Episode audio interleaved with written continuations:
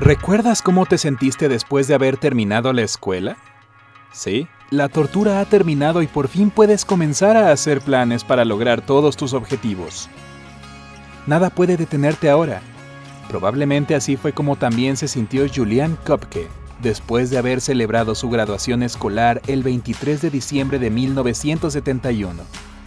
Pero no tenía idea de lo que la esperaba al día siguiente. Bueno, cuando Julian Kopke de 17 años terminó su escuela en Lima, Perú, acompañó a su madre a unirse a su padre en una estación de investigación en la selva amazónica. La joven y su madre estaban realmente ansiosas por salir de Lima lo antes posible y volar a Pucallpa, que era la ciudad más cercana de esa estación. Pero casi todos los vuelos ya habían sido reservados debido a las fiestas de fin de año. Su única opción era la aerolínea Lanza, que ya tenía una mala reputación con dos accidentes en su haber, pero igual reservaron los únicos asientos libres del vuelo 508, sin preocuparse demasiado porque el vuelo solo era de una hora de duración. Pero después de haber comprado los pasajes tuvieron que esperar siete horas porque el vuelo se retrasó debido al mal tiempo. Finalmente el avión despegó en la tarde del 24 de diciembre. Al principio fue un viaje tranquilo, pero pronto las nubes comenzaron a oscurecerse y la turbulencia empeoró. Naturalmente Kopke comenzó a sentirse ansiosa y nerviosa al igual que todos los demás pasajeros, incluida su madre. Algo definitivamente estaba mal. Después de cruzar los Andes a unos 6.400 metros de altura, el avión quedó atrapado en medio de una gran tormenta con truenos y relámpagos constantes.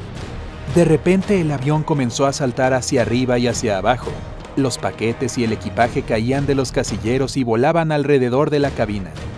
Aterrorizada e indefensa, Kopke agarró la mano de su madre y cerró los ojos.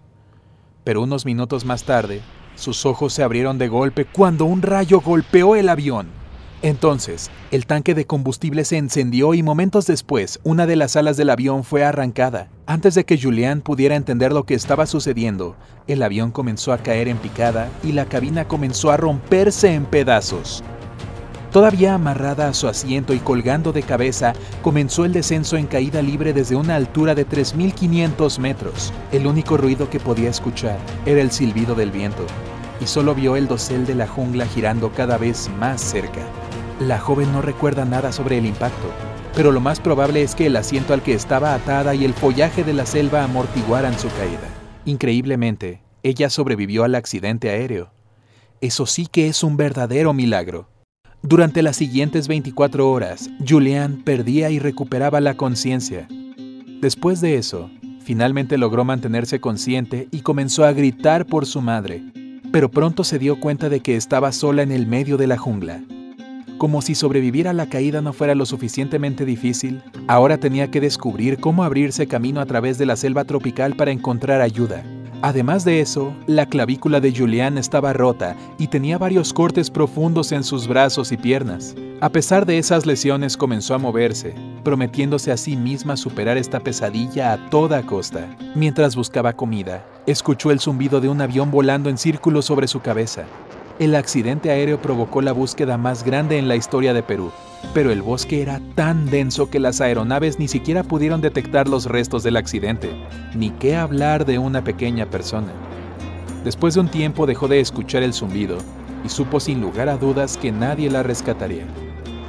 Afortunadamente en el lugar del accidente encontró una bolsa de dulces, que sería su única comida durante los próximos 10 días. Pero entonces escuchó otro sonido que levantó un poco su estado de ánimo, el ruido de agua corriente.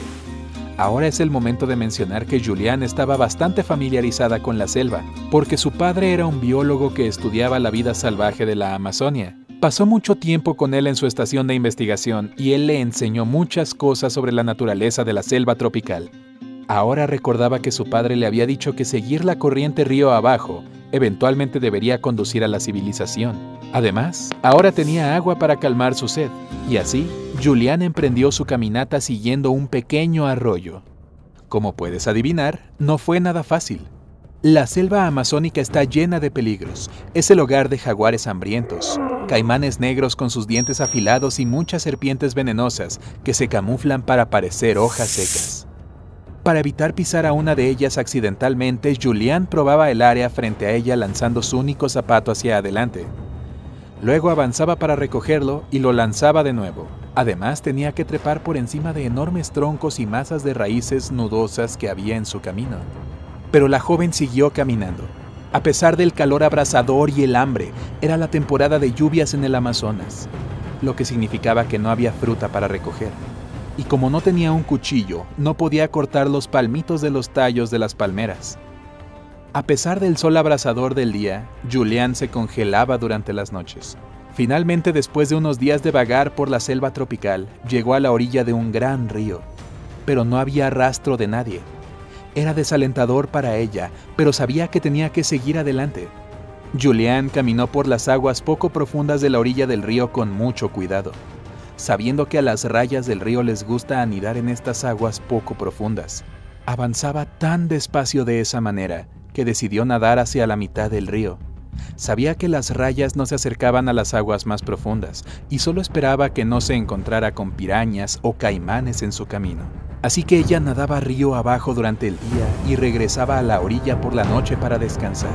Pero dormir por la noche no era una hazaña fácil porque los insectos la picaban, haciendo que sus heridas fueran aún más dolorosas. En el décimo día de su agotador viaje finalmente vio algo que la hizo pensar que estaba alucinando.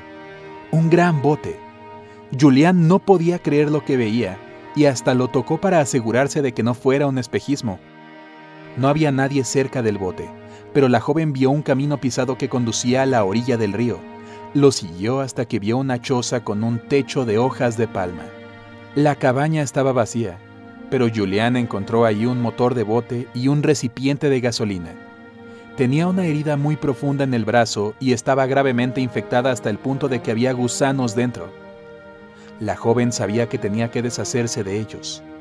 Julián recordó que alguna vez su padre había eliminado a los gusanos del perro de la familia usando combustible diésel para obligarlos a salir a la superficie. Así que se vertió un poco de gasolina en su herida.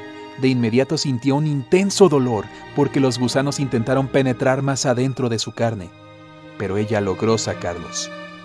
Completamente agotada, Julián decidió pasar la noche en la cabaña donde finalmente pudo dormir bien. Al día siguiente la despertó el sonido de unas voces. Había varios hombres afuera. Una vez más pensó que estaba alucinando, pero las voces se hicieron más fuertes y finalmente los hombres entraron en la choza. Imagínate lo sorprendida que estaba Julián cuando los vio. Sin embargo, ellos también se sobresaltaron porque al principio pensaron que era una especie de diosa del agua, una figura de una leyenda local que es un híbrido de un delfín de agua y una rubia de piel blanca. Julián les explicó a los tres leñadores quién era ella y lo que le había sucedido. Trataron sus heridas y le dieron algo de comer. A la mañana siguiente la ayudaron a subir a una canoa y se dirigieron río abajo a una estación de madera. Después de que llegaron a su destino, un piloto local llevó a la joven al hospital, donde finalmente recibió asistencia médica profesional. Pronto llegó su padre y por fin se reunieron. Cuando estaba en el hospital, Julián le dio a los investigadores información que les ayudó a localizar el accidente. Lamentablemente, ella fue la única que había sobrevivido. Pero esta historia aún así es un ejemplo sorprendente de que la voluntad de vivir de una persona siempre es más fuerte que las circunstancias más terribles.